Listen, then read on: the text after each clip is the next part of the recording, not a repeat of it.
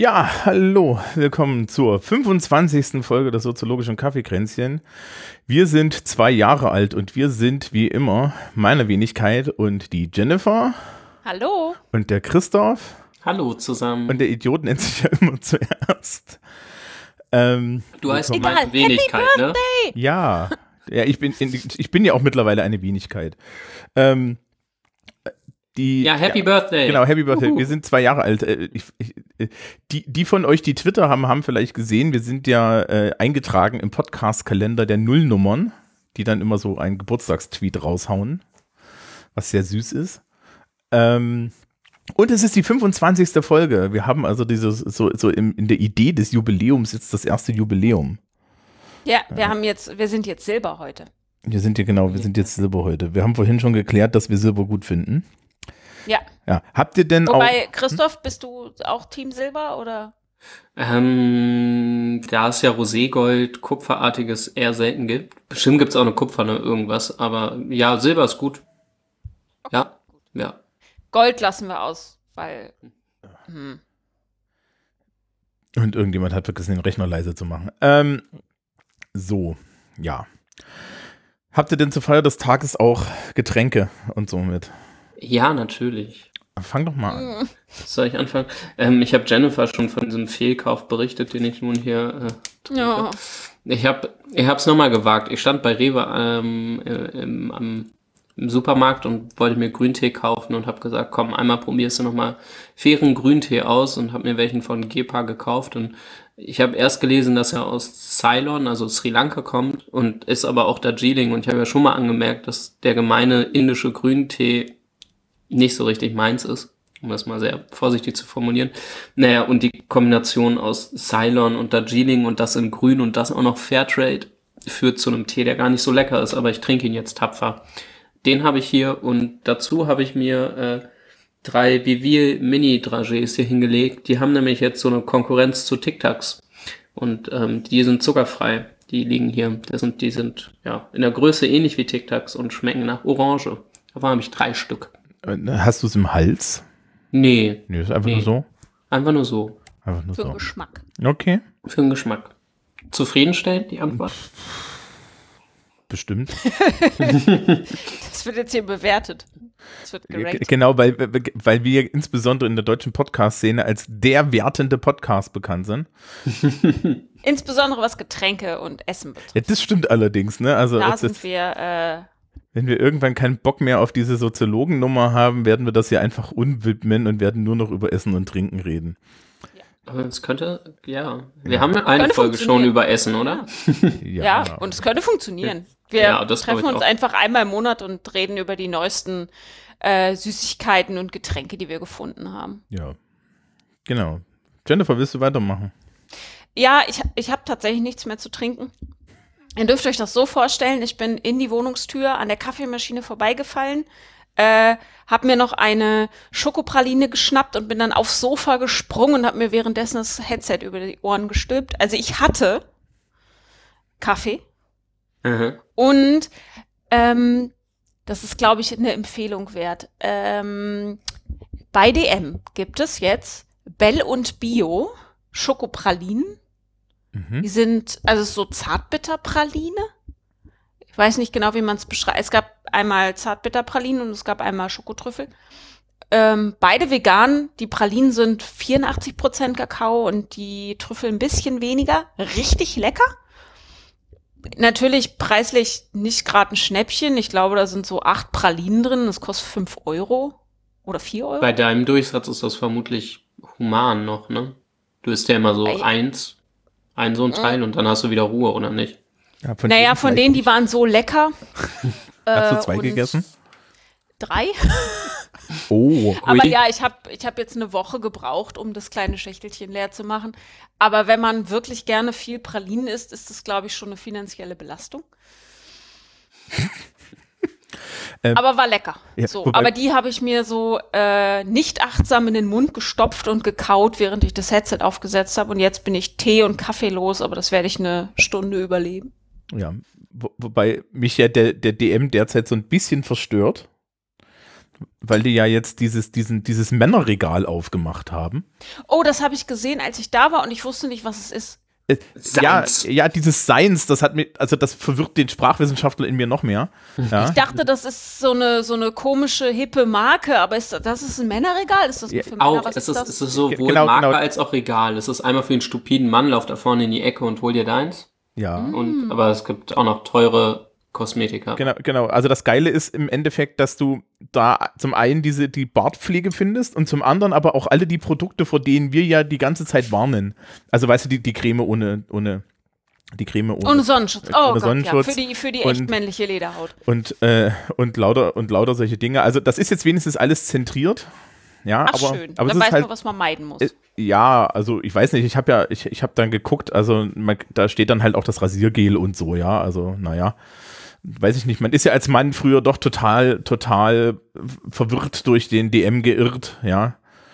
Jetzt steht da gleich am. Eingang so ein schwarzes Regal und du weißt, es ist schwarz, kann nur für mich sein, ne? Während und steht ja, auch noch Seins drüber. Also ja, ja, ge- Ja, genau. ist mega. Ja. Und, und die überall Die so geht mir mega mit seinen Eigenmarken auf die Nerven. Ich weiß nicht genau, wie viel Eigenmarken ein Laden braucht. Zwei haben die doch, oder? Ich dachte, Die haben Balea, die haben Seins, die haben hier Naturkosmetik 1, dann haben sie noch Naturkosmetik 2. Das ist einmal hier Alverde und dann haben sie noch Naturschön oder so. Dann haben sie noch, dann haben sie noch hier Profissimo oder so für den ganzen äh, Abwaschkram. Ja, Ja, äh, Es ist schon ein bisschen wild. wer weiß, wer weiß. Das, das ist ja, man, Diversifizierung ist ja ein Teil der Wirtschaft oder so, keine Ahnung. Mhm. Ähm, mir ist das Ja. ja. alles immer noch viel zu viel zu viel Auswahl. ich kauf immer nur die heute in drei- der Folge noch dazu. Was zur Auswahl. Ich ja, ja, die stimmt. drei, stimmt. ähm, ich kaufe die drei Produkte, die ich immer kaufe, und dann ist gut jetzt. da, kannst du, da, da, da, da kannst du dann retardieren. So, ähm, ich habe tatsächlich zur Feier des Tages ähm, ein Stückchen Waldbeeren, das ist Torte, da ist irgendwie so eine weiße Schicht drin, die, glaube ich, Sahne darstellen soll. Mhm. Ähm, und dazu ein Espel Cider Premier Cru. Das ist von Espel der Edelcider. Ui. Der ist angenehm trocken, man muss ihn aber kalt trinken, sonst wird er angenehm latschig. Ähm, der hat sieben Umdrehungen. Das heißt, ich merke nichts davon, weil ich habe über 100 Kilo. Aber ähm, ja. Äh, und und äh, angerichtet unter dem Tisch ist übrigens auch der herzallerliebste Hund. Hallo Hund. Hey. der, der, der mit mir spielen will, schon die, die ganze Zeit. Die, die ist jetzt halt auf idealer Betriebstemperatur, ne? Also so zwischen 10 und 15 Grad ist ihre ideale Betriebstemperatur. Drunter tun die Knochen weh, drüber ist es zu heiß. Ja, es ist eine Ich Kat fühle den Hund bis auf das zu heiß immer. Weil zu heiß, okay, nee. ähm, Ja, du hast aber auch nicht so viel Fell wie der Hund. Warum Nein. engagierst du Obwohl dich auf- eigentlich gegen den Klimawandel, Jennifer? Müsste mir doch voll in den Kram passen, ne?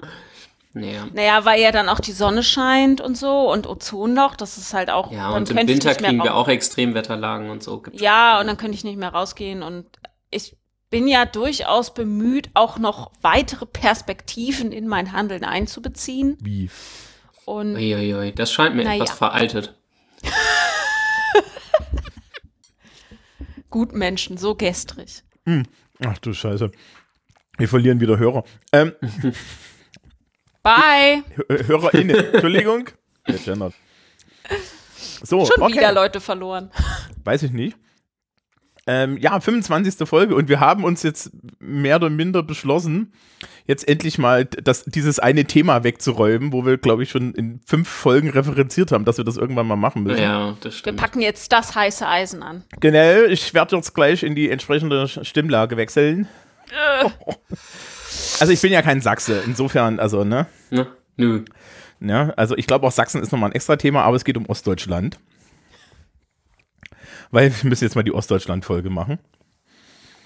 Ähm, und da können wir ja so phänom phä phä phä phänomenologisch einsteigen.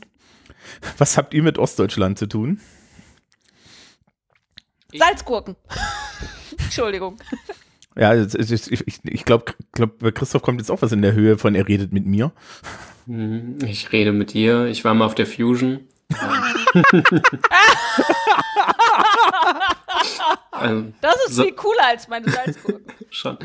Äh, nee, ehrlich gesagt, habe ich ja, glaube ich, auch schon in den, ähm, in den Folgen gesagt, in denen wir darauf verwiesen haben, ähm, bin ich massiv westdeutsch sozialisiert, ähm, inklusive viel, viel Vorurteilszugeballer, vor allen Dingen als in der Kindheit und als Jugendlicher.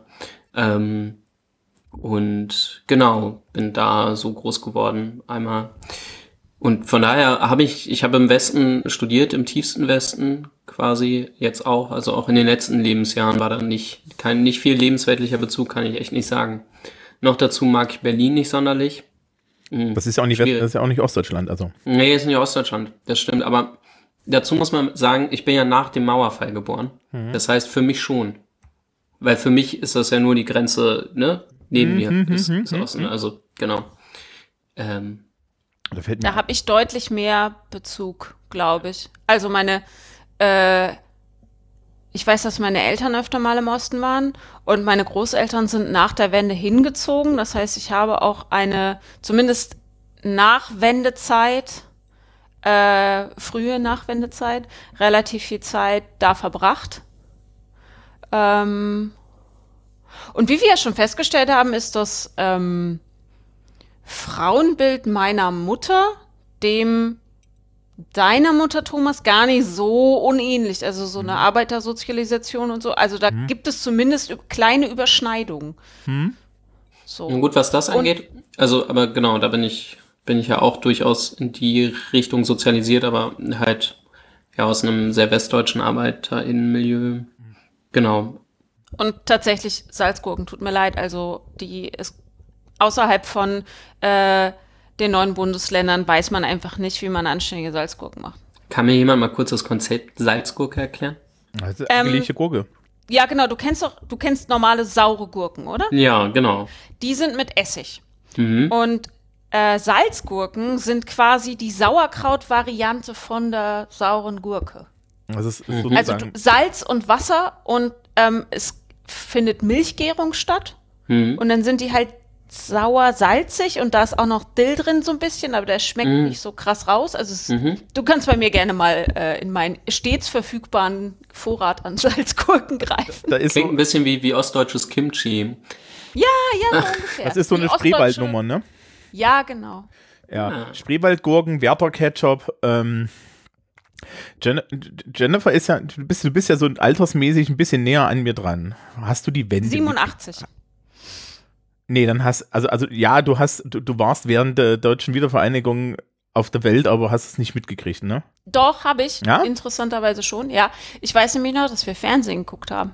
Also das lief bei meinen Eltern, den, da lief die ganze Zeit der Fernseher und es äh, war, also ich erinnere mich tatsächlich nicht nur aus immer wiederholtem Zeigen an diese Bilder, an diese Fernsehbilder, sondern äh, ich erinnere mich, als es passiert ist, dass äh, wir das im Fernsehen geguckt haben die ganze Das ist Zeit. krass. Und dass mein, also meine Eltern das ähm, diskutiert haben und äh, in und Zeitung gelesen haben. Und ich erinnere mich nur daran, dass es passiert ist, aber ich habe äh, damals natürlich noch nicht verstanden, was für was was da passiert. Ich erinnere mich nur, dass es passiert ist und dass es dass es groß gewesen sein muss. Ich erinnere mich an das Gefühl, an das Umbruchsgefühl in unserem Haushalt. Uh. Ich weiß noch, dass wir auf dieser, das, da hatten meine Eltern noch einen Fernseher im Schlafzimmer. Und sorry, Mama, wenn du jetzt zuhörst, ich erinnere mich an diese, auf dieser unfassbar hässlichen Tagesdecke gesessen zu haben und nach oben auf den Schrank geguckt zu haben. Ja. Sorry, Mama, die Decke Ähm. war echt hässlich. Ich glaube, sie. Ähm, ja. Habe hab ich jemals meine Wendeerfahrung erzählt? Nee, aber jetzt wäre der Zeitpunkt. Jetzt, es wäre der Jetzt wäre Zeit. ganz gut, ne? Ja, stimmt. Ähm, ich kann mich lustigerweise nicht so richtig dran erinnern, jedenfalls nicht an den 9., aber an den 10. kann ich mich erinnern, also an 10. November 1989. Und ich war damals ja in der zweiten Klasse in der Schule. Ja, also ich war schon Jungpionier, zweiter Pioniergruppenleiter der Klasse 2b der Polytechnischen Oberschule Nummer 1 Wilhelm Pieck in Eisenach. Es ist alles sehr strukturiert, muss ich sagen. Das ist Ich schon hab- eingängig. Ich habe noch Zeugnisse aus der Zeit, Man hat mich auch innerhalb der ersten Klasse erstmal schn schnucklig zum Augenarzt geschickt, weil meine Handschrift so scheiße ist, wie sie heute ist. Und der Augenarzt hat Ui. festgestellt, nee, es sind nicht die Augen, der ist wirklich renitent. ähm, da brummt was. Da brummt irgendwie ganz doll was. Das bin ich, kann das sein? Keine Ahnung. Also bei mir, ich höre das nicht. Ja, ich habe mich gerade einmal gemutet und es war immer noch da. ja, dann ist es vielleicht bei mir. Ähm, wann hast du erfahren, dass es die DDR nicht mehr gibt? Erinnerst Ähm, du dich daran? Ähm, äh, das ist, das war ja nicht so klar. Mhm. Also für uns war das nicht so klar. Ähm, also ich erzähle das mal am 10. November 1989. Ich habe ja in Eisenach gewohnt. Eisenach ist eine Grenzstadt gewesen. mhm. Hinter uns, also als ich im Kindergarten war, ist an dem Kindergarten vorbei die NVA-Grenztruppe im Spalier die Straße hochmarschiert. Also, ja, die, die, die ehemaligen Grenztruppenkasernen sind heute das Arbeitsamt und die Polizei. Entschuldigung. äh, nee, Das ist lustig. Jennifer, willst du richtig lachen? Die ehemalige Stasi-Zentrale ist die Musikschule. das spielt jetzt die Musik. Entschuldigung. Und, und im Keller waren, als ich da noch in der Musikschule gelernt habe, waren noch die Zellen. wow. Und es gibt Aufnahmen vom Hessischen Rundfunk von der Eisenacher Bürgerbewegung, die 89 aus diesem Gebäude eine LKW-Ladung Kalaschnikows rausholt. Uiuiui. Ja, Und, und im näheren Familienumkreis kennen, ha, haben wir auch Menschen, die bei der Stasi, also in, offizieller Kapazität nicht als Spitzel oder so gearbeitet haben. Ne? Die hatten halt auch Infrastruktur und Fahrer und so. Ähm, naja, und wir sind dann halt am 10. November 1989 in einem gletscherblauen Trabant 601 über die deutsch-deutsche Grenze gefahren und ich kann mich noch erinnern, wie mein Vater meinte, als wir da dran vorbeigefahren sind, guck mal, hier ist die ausfahrbare Mauer. Also die hatten eine Mauer auf, der auf die Autobahn eingebaut, die du ausfahren konntest. Wirklich? Und ich kann dir sagen, wenn du da mit dem Trabant dagegen fährst, mh, naja. Ja, Ich weiß, wer gewinnt, glaube ich. ähm, war halt auch sehr lange sehr lustig, weil auf einem Autobahnabschnitt von ungefähr 500 Metern oder ge gefühlten Kilometer waren drei Raststätten. Das eine war die ehemalige Grenzstation, das andere war die Raststätte auf Ostseite und das andere war die Raststätte auf Westseite. Das sind mittlerweile, sind mittlerweile zwei von pleite gegangen, ja, also aus, aus nachvollziehbaren Gründen und die eine existiert nicht mehr und die Streckenführung ist nicht mehr da und so weiter. Und ich glaube, ich war irgendwie ein, ein- Jahr oder zwei Jahre später mit, mit der Klasse, äh, mit, der, mit der Schule in Treffurt, das ist so ein, auch, auch im Norden ein bisschen weiter des, des Wartburgkreises, so ein, so ein kleineres Städtchen. Und da konntest du, da ist so eine Burg und da stellst du dich auf die Burg und dann kannst du in den Wald gucken. In dem Wald war eine Schneise. Mhm. Und das war die Grenze. Ähm, ah, ja.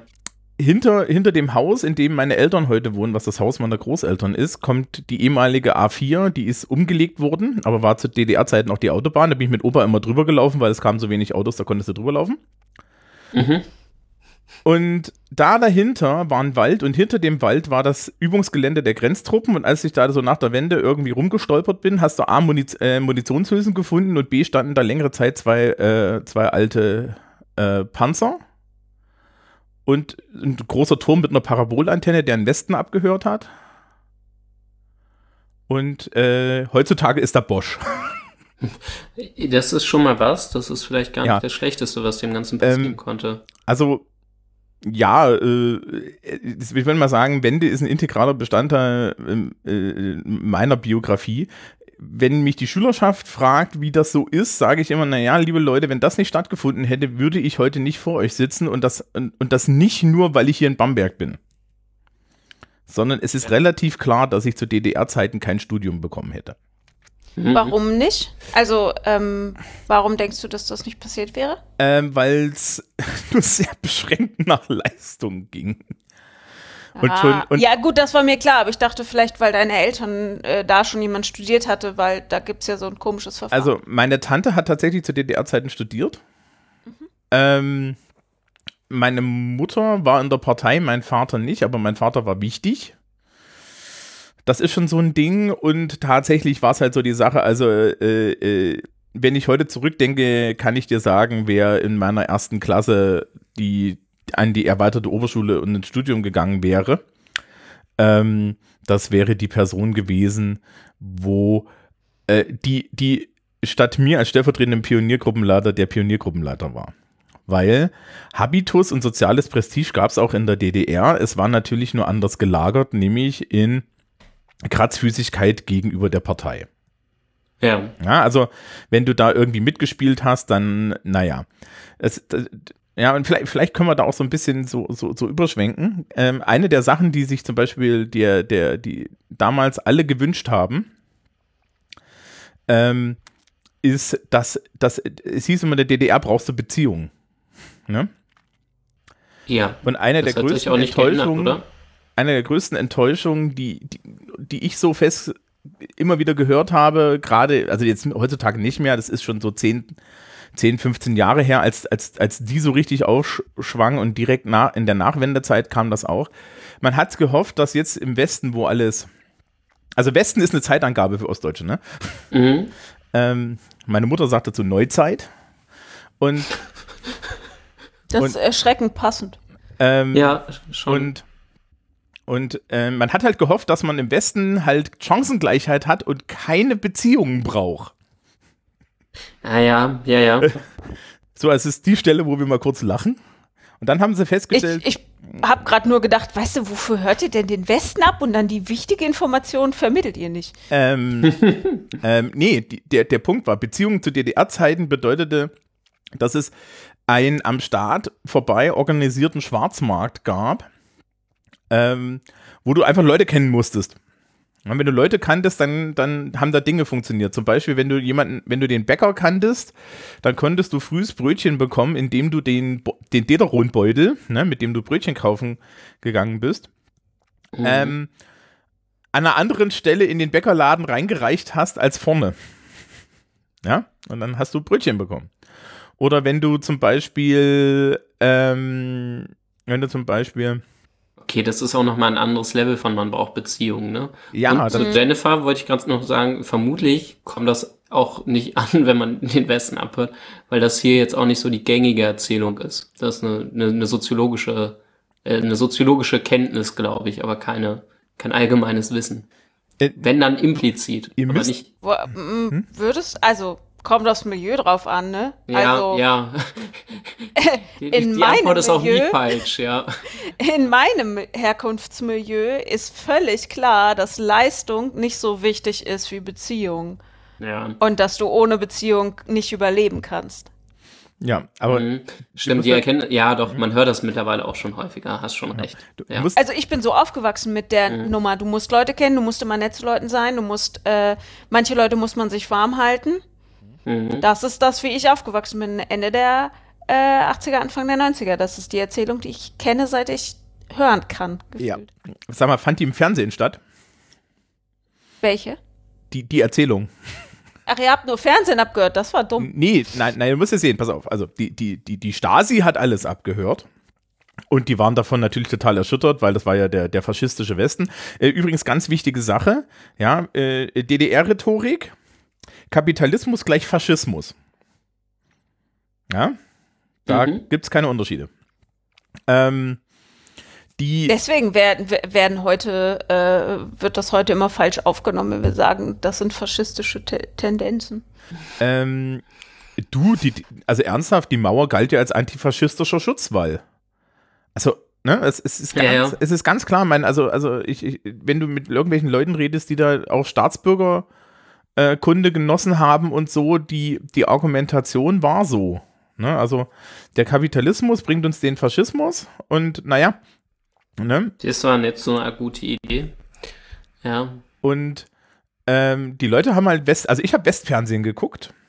Äh, man musste da auch aufpassen, also ich war nicht mehr in dem Alter, in den, in den 80ern, in den späten 80ern, fünf Minuten bevor das Ding zusammengefallen ist, war das nicht mehr so schlimm, aber tatsächlich waren die Lehrer in der Schule darauf geeicht, die Kinder auszufragen, was sie, was sie abends im Fernsehen geguckt haben, um zu gucken, was die Eltern gucken. Ja. Ja, und wenn die Tagesschau gesagt hat, war halt klar, haben Westfernsehen geguckt. Und wenn du gesagt hast, aktuelle Kamera, dann warst du auf Linie.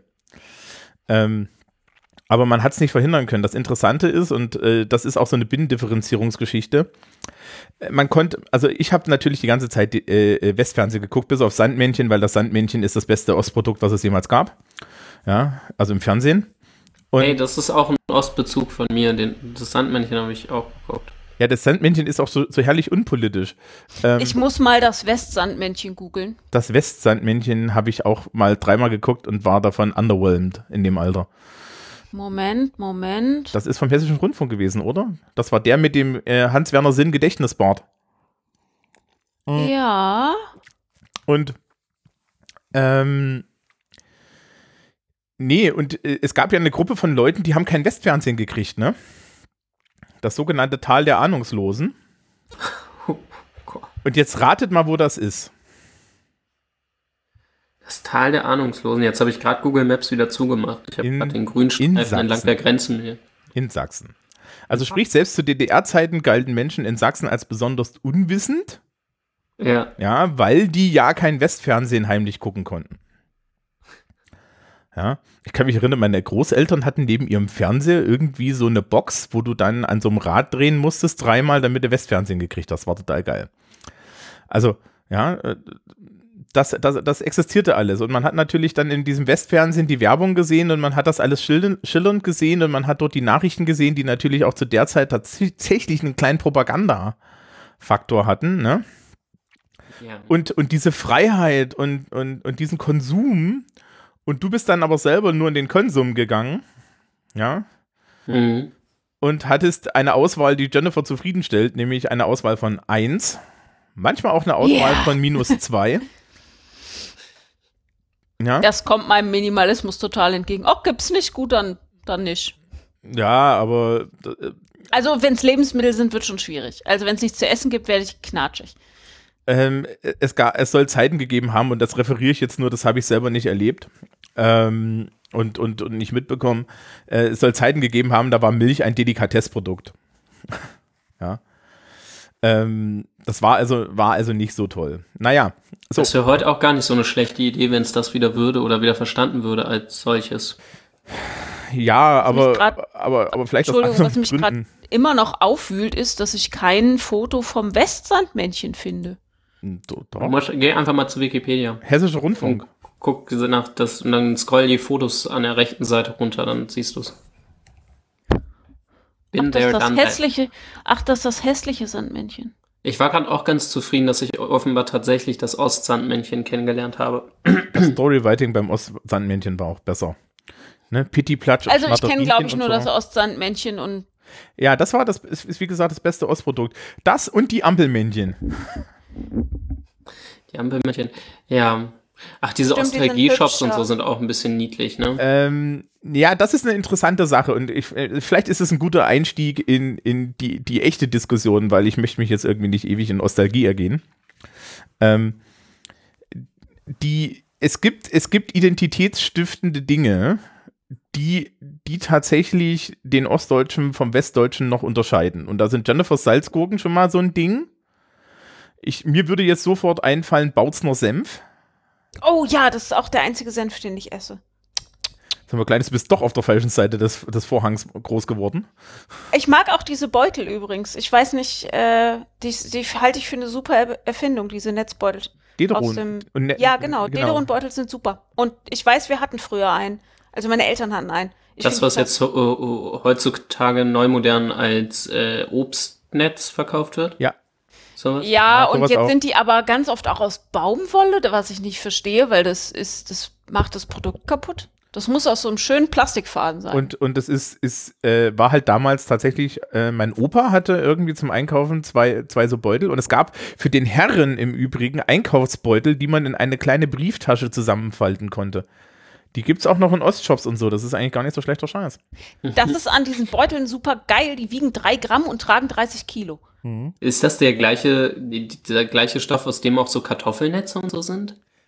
Ja, ich Dieses weiß nicht. komische, faserige Plastikzeug? Ähm, Anders ist es, ähm, es fühlt sich an wie Stoff. Aber Okay. es ist, es ist Kunststoff. meine Oma hatte immer eine Dederon-Schürze an. Immer. Ja, in so, in so garischen Blumenmustern. Aber das ist halt so auch im Endeffekt, wie wenn du, wie wenn du, wie wenn du Teflon trägst, ja. Also das war halt abwaschbar. Ähm, und ja, das ist so, solche Dinge. Ähm, es gibt, wie gesagt, die Ampelmännchen zum Beispiel. Ich fühle mich in, in Berlin, die, sind, die haben ja tatsächlich auf die Ostampelmännchen in der ganzen Stadt umgestellt vor einigen Jahren. Fühle fühl ich mich halt echt daheim, ja. Witzig, ja, was alles so Identität bringt, ne? Aber gut. Naja, ähm, das und ähm, das Brummen ist wieder da. Das Brummen ist wieder da, ja. Und Ganz skurril. Ich Liebe ZuhörerInnen, falls wir heute ein bisschen brummen, tut's uns leid. Ja, ich glaube, es ist Jennifer. Ich hoffe nicht. Huch. Äh, Weiß ich nicht, ich ich hoffe bin's nicht. Ja, rechnet auf Phonic raus. Ähm, schon. Ich habe vor Jahren ein ziemlich cooles Ostprodukt kennengelernt. Soll ich euch davon erzählen?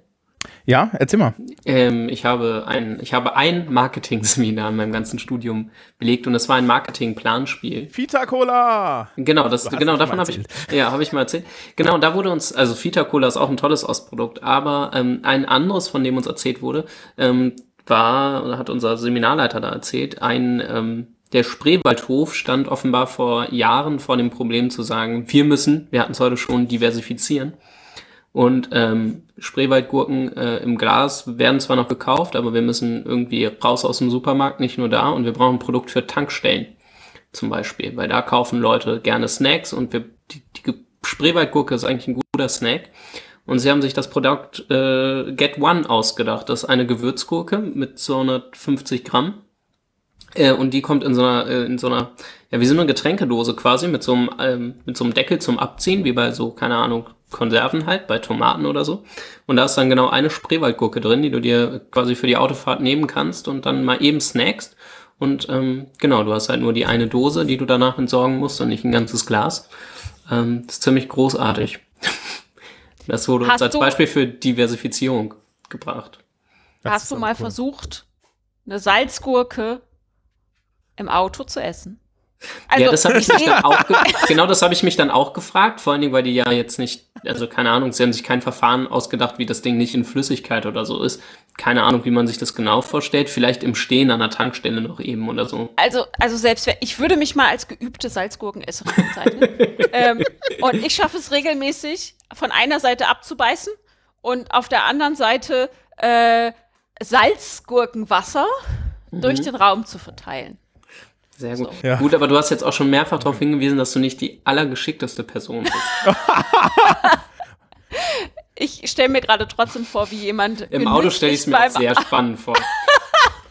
Cool wäre, wenn sie dazu noch installieren, so ein kleines Waschbecken oder so, wie, keine Ahnung, neben so einer Wickelkommode oder so gibt's sowas ja auch manchmal oder neben einem Pfandautomaten und dann kann man die essen und sich direkt die Hände waschen danach. Ich habe jetzt das Produkt aber in der freien Wildbahn auch noch nicht gesehen. Ich hab's Ja, schon gesehen. Du, Ich verlinke es auf jeden Fall mal. du, bist, du bist auf jeden Fall interessiert. Ja, nee, bei Vita Cola gibt es ja diese geile Deutschlandkarte mit koffeinhaltigen Erfrischungsgetränken und deren Marktführerschaft. Und ist ganz Deutschland rot, bis auf ein Thüringen-förmiges Objekt in der Mitte, das grün ist, weil das ist Thüringen säuft mehr Vita Cola. Ähm, die, ich ich suche die nochmal, die war halt so herrlich. Ähm, ja, nee, also äh, es, es, es gibt halt so bestimmte Dinge. Ne? Vita Cola hat ja hier schon bis nach Franken geschafft. Das ist übrigens total geil ist, das spaltete meine Schülerschaft in Leute, die das total furchtbar finden, also die Coca-Cola sozialisiert sind und Leute, die das ganz okay finden. Also Menschen. Und ähm, wir judgen nicht. Ähm, nee, also, also solche Sachen zum Beispiel machen Identität. Ich habe das letztens schon mal, glaube ich, irgendwo erzählt, wenn wenn es nur in der Schule war. Als ich in meinem ersten Seminar an der Katholischen Universität Eichstätt saß, kämpfte die Sprachwissenschaftsdozentin mit dem Overhead-Projektor. Und Thomas guckte die an und sagte, ja, ziehen Sie doch den Polylux zur Seite. Und 30 westdeutsche Studierende plus Dozentin guckten mich mit diesem What the fuck Blick an.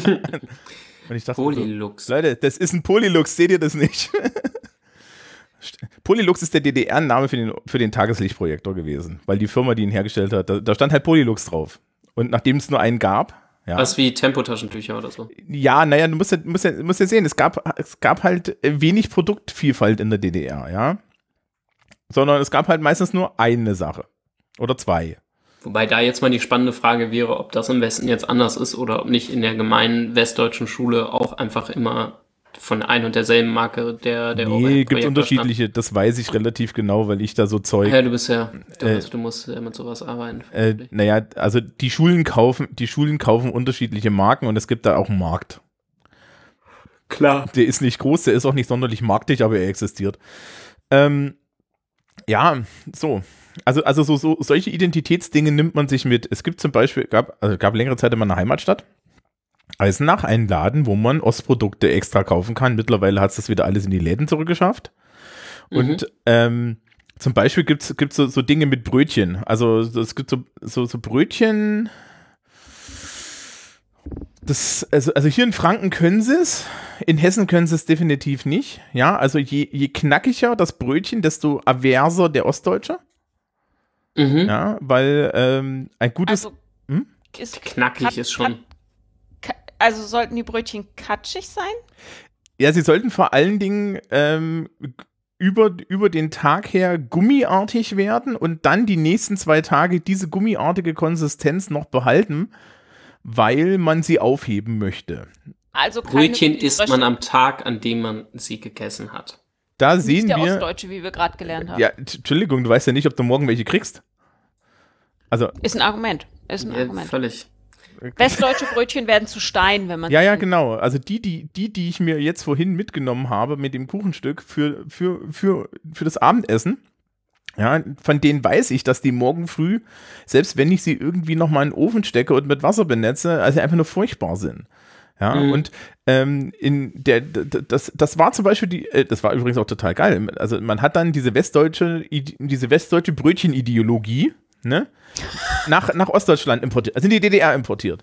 Und das ist jetzt ein Beispiel für viele Dinge, die dort passiert sind und dann nähern wir uns vielleicht so ein bisschen der Soziologie an der Stelle.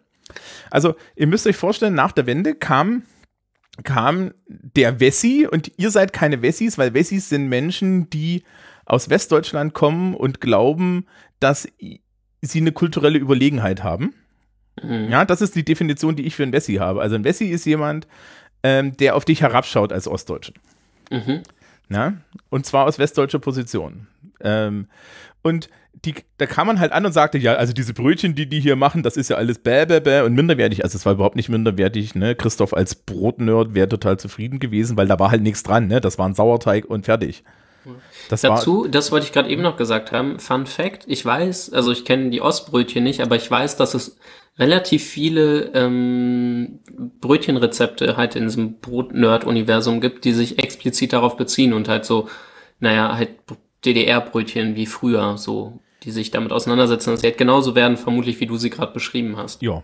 Ähm, und, äh, und was halt passiert ist, ist, man hat dann die komplette Backwarenindustrie umgestellt auf diese unheimlich knackigen, nicht haltbaren Dinger, ne? Mhm. Auf diese, auf diese Idee, ja, ich gehe jetzt zum Bäcker, kaufe mir ein frisches Brötchen, das ich gleich konsumiere. Ja, war halt aber die Konsumkultur nicht da, ne? Und ich weiß noch, ja, dass äh, der Begriff Westbrötchen für, für ein steinhartes Objekt, das keiner braucht, das war etabliert. Ja? Und das hat sich auch nicht gehalten. Die sind dann alle geschlossen wieder zurückgegangen, zurückgegangen auf die, auf die alten Rezepturen, weil sie es schlicht und ergreifend nicht verkauft gekriegt haben, ja. Also solche Sachen sind immer, sind immer wieder passiert. Ähm, Meine Mutter, ich weiß, das erzählt sie, glaube ich, bis heute. Also die Erzählung, die in meiner Familie äh, prominent ist, ist die, man hätte ja so viel von drüben mitnehmen können. Also aus der DDR. Mhm. Und zwei prominente Beispiele, die immer wieder rausgeholt werden bis heute, ist die Kinderbetreuung Mhm. und Recycling. Also Glas, Papier und sowas. Zero. Äh, Was wurde an dem, was war an dem Recycling so toll? Die, die ähm, Erzählung mit der Kinderbetreuung kenne ich soweit. Ähm, dass man Glas, also ich, ich kenne nur den Vergleich von meiner Mutter, die das verglichen hat mit dem, wie äh, Ehrmann-Gläser heute funktionieren, dass man das Glas jederzeit zurückgeben konnte, also Mhm. Pfandgläser, und dass aber alles recycelt wurde. Also du hast kein Glas weggeschmissen, sondern es war alles wieder befüllbar. Und so. Ähm, es gab, und ich habe schon in die Shownotes geschrieben, die Zero ähm, Annahmestelle. Also da gab es direkt so, so Ja, genau. Annahmestellen, wo man Altglas, Altglas-Annahmestellen. Und, Genau. Und da gab es auch Pfand drauf und so. Und als Kinder hat man da gesammelt und hat dann das dahin gebracht und da konnte man irgendwie. Ne? Ja, genau, das, das erzählt meine Mama auch immer. Keine Ahnung, woher sie das hat, aber, Ja, das, also ich weiß nicht, wie gut das Recycling in der DDR war, aber aber zumindest wurde es eingesammelt. Das ja, ist schon mal Schritt genau, eins. genau. Und die, und natürlich, natürlich gab es schlicht und ergreifend keine Plastikverpackung im großen Stil. Ne? Weil das ist, das, das, man hatte gar nicht die Möglichkeiten, großflächig Plastik herzustellen. Außer wenn selbst Milch im Regal knapp wird, was willst du denn einmal Single-Use-Items in Plastik verpacken? ja, genau, Du hast die- ja nicht mal die, die Double-Use-Items. Und, und die Milch zum Beispiel, kann ich mich noch dran erinnern, die gab es in so Plastiksäcken, ja, in so ein Liter Plastikbeuteln. Die kenne ich wiederum auch noch. Und ich habe zu DDR-Zeiten in der Schule, und das hat sich in der Schule auch sehr lange gehalten, dann auch danach, auch wenn die Qualität nicht so gut war, gab es Schulmilch. Und zwar ähm, in, in, in, in Buttermilch, Vanille, Erdbeer und natürlich das, was Thomas genommen hat, nämlich Schoko. Und das waren so Glasflaschen mit so einem Aludeckel. Und du hast dann den, du hast dann den Aludeckel losgenippelt und hast, ja, also musstest, äh, die, die, die, bei der Schokomilch äh, hat sich da immer die, der Kakao unten abgesetzt und dann hast du das, äh, dann hast du das getrunken und ich gehe davon aus, dass diese Flaschen einfach gereinigt und neu befüllt wurden. Gab es die bei euch bei auch in der. Pause? Hm? Was? Gab es das bei euch dann auch so in der ersten großen Pause oder so? Ja, ich glaube in der ersten mit in der Frühstückspause. Genau, also das gab es nämlich bei uns als Konzept auch. Man konnte vorher so bestellen, was man haben wollte. Keine Ahnung, es gab irgendwie drei Milchsorten und einmal Apfelsaft oder so. Und dann wurde das, gab, bei uns gab es so, so einen Milchdienst mehr oder weniger und dann wurde das abgeholt halt. Bei uns auch, und ich erinnere mich noch an die Diskussion, das wird in der äh, DDR wahrscheinlich anders gelaufen sein, äh, die wir, die meine Schwester und ich regelmäßig mit unseren Eltern geführt haben, weil Schulmilch unfassbar teuer ist. Also Ja. aus, der, nee, aus die, meiner die hat nichts Variante. gekostet. Und Ja, nee, wir müssten Aha. die bezahlen und das war immer ein riesiges Und- Thema. äh, ich war natürlich auch in der Schülerspeisung und im Nachm äh, in der Nachmittagsbetreuung. Die Nachmittagsbetreuung war übrigens so ausgestattet, dass, ähm, dass ich, äh, wenn ich fertig war mit der Nachmittagsbetreuung, meine Mutter daheim getroffen habe, weil die da auch Schluss hatte an der Arbeit. Und ja. ähm, die Schülerspeisung hat, glaube ich, 5 Ostmark die Woche gekostet. Ist das viel oder wenig gewesen? Äh, äh, ich glaube, es war nicht, es ging, ja. ja. Ähm, und ja, da hast du halt diese, hast du halt so geile Plastikteller und Elektro-Besteck gehabt und so. Aber ähm, ja, nee, das war alles, das war alles, das war alles vorgese äh, äh, relativ modern, was das angeht. Also du hast, was mir auch noch einfällt, was wir äh, tatsächlich komplett dem Westen übergeholfen haben, ist der grüne Blechpfeil an der Ampel. Für Menschen, Der, der. Rechtsabbieger. Die, genau, der Rechtsabbieger. Der Blechpfeil oben neben dem roten Licht, der stammt aus der DDR. Das ist, Ja, witzig. Echt? ja, allerdings die Regel zu DDR-Zeiten war, wenn der da ist und es ist keiner da und du siehst keinen, fährst du einfach drüber. Die Regel heute ist, man muss bei Rot mindestens noch an der Ampel halten. Was vielleicht daran liegt, dass das Verkehrsaufkommen zu DDR-Zeit ein bisschen anders war. Ähm, und ja, also solche Sachen. Äh, Das Interessante ist, dass äh, diese ganze, diese ganze Sache führt natürlich zu einem Verlust. Ne? Und dieser Verlust führt dazu, dass sich Ostdeutsche sehr oft benachteiligt fühlen. Weil was man auch verloren hat, ist halt relativ viele Arbeitsplätze. Jo. Ja, wobei die nicht prekär sind, wie wir ja in der Prekariatsfolge gelernt haben. Ähm, und äh, viele Leute haben halt auch eine, eine gewisse kulturelle Identität verloren. Ne? Also äh, insbesondere, wenn die Leute in der Partei waren. Mhm. Äh, unvergessen, ich habe mal den Parteisekretär, den ehemaligen von meiner Mutter getroffen und, und das war nach 2001, nachdem der Irakkrieg angefangen hat. Und da stand er auf der Straße und meinte zu mir, Thomas, Marx hat schon gesagt, siehst du, jetzt haben wir hier den Kapitalismus und es ist Krieg. Und ich dachte mir so, ja, aber das hat miteinander, miteinander jetzt nicht wirklich was zu tun. ähm, Interessant. es war ein alter Mann, aber ähm, diese Idee, ja, dieses, diese, also diese, dieser Verlust, auch dieser Verlust einer Gleichheit, die die Leute gespürt haben, ne? wenn ich vorhin erzählt habe, die, die, ähm, äh, die Menschen hatten so, so einen Schwarzmarkt, äh, das, waren, das war so auf Augenhöhe, ja. Äh, Die, die, die Stratifizierung, die wir heutzutage wieder in der Gesellschaft haben, die gab es nicht, ja. Also es gab in der DDR ja auch ein integriertes Schulsystem. Es gab halt schlicht und ergreifend nur erste bis zehnte Klasse und dann erweiterte Oberschule und die meisten Leute sind ins Studium gegangen über etwas, was so vergleichbar ist mit meiner Voss. Also du hast nach der 10. Klasse äh, in der Berufsausbildung einen Studienzugang erwerben können. Und das war der Ah, Standard. okay. Hm. Ja, also das war weitaus häufiger als das andere. Es gab eine heimliche Ausstiegsklausel von der allgemeinen Schule nach der neunten Klasse, aber das hat man nicht gemacht. Ja, das Durchschnittsalter zum Kinderkriegen war irgendwo bei 18, 19 und man wurde vom Staat von oben bis unten mit Krediten zugeworfen, wenn man es gemacht hat. Ja. Heutzutage ja eine ganz andere Geschichte. Und, und dieser Wandel, der fing, der, der fand dann von, von 91 bis pff, zwei- 2001 ja, fand erstmal dieser Wandel statt. Also man hat halt so eine Verlusterfahrung gehabt und vor allen Dingen auch das Gefühl, dass man die ganze Zeit über den Tisch gezogen wird. Weil dieses, dieses inhärente Konkurrenzdenken, ja, und, und auch die Idee des Übervorteilens, die gab es halt in der DDR so nicht. Weil man ja gemeinsam gegen in, in, der, in der Chose drin saß, ja. Also es war halt so ein bisschen, Ja, es, es, ja, es war halt was anderes. Und dann muss man ja sehen, also es wurde ja großflächig Ostdeutschland deindustrialisiert. Ja, das sagen wir mal, war vielleicht im Nachhinein nicht ganz geschickt gelöst und nicht ganz durchdacht, wie man das gemacht hat. Genau. Und ähm, das war, also ich sage immer, es gibt zwei ostdeutsche, äh, zwei ostdeutsche Verletzungen aus meiner Sicht. Die erste ist halt die, dass ähm, nach der Wende dass das westdeutsche System in, auch dann in Personen kam und, und allen vermittelt hat, ja, ihr seid ja nicht produktiv. Die, die Leute waren hochproduktiv, die waren auch stolz und man hat ihnen auch eine Arbeit, so einen Arbeiterstolz anerzogen, der, der, der Jennifer bestimmt sehr bekannt vorkommen wird. Also das, ne, das war halt zu DDR-Zeiten, war der Arbeiter wichtiger als der Ingenieur. Ingenieure haben weniger verdient als Bandarbeiter. Ja, Mhm. weil das war ein politisches Pro äh, Konzept. Mhm. Und, und ne, diese, diese, dieser Arbeiterstolz und wir gehören zusammen und wir gehen zum 1. Mai, also ich weiß nicht, wie oft ich als kleiner Stöpsel zum 1. Mai mit, Fla mit Fahnen die Straßen runtermarodiert bin, ja. Das, das war halt so. Und ähm, das ist der erste Verlust, ja. Also auch dieser Verlust an Wert, wenn du dich mit deiner Arbeit sehr stark identifizierst, du verlierst die und hast dann die ganze Zeit auch Angst. Und was man ja dann im, in Ostdeutschland nicht gemacht hat, nämlich Tarifverträge und so weiter machen, das gab es ja alles nicht. Und den Fehler, das nochmal zu machen, hat die Wirtschaft dann im, im Osten nicht gemacht. Ähm, also das war die erste Verlust, ja, so dieser Verlust meiner, meiner Arbeiteridentität oder so und, die, und dieses Fallen in diese Unsicherheit. Da muss ich jetzt mal ganz naiv noch eben reingrätschen. Ja, mach mal.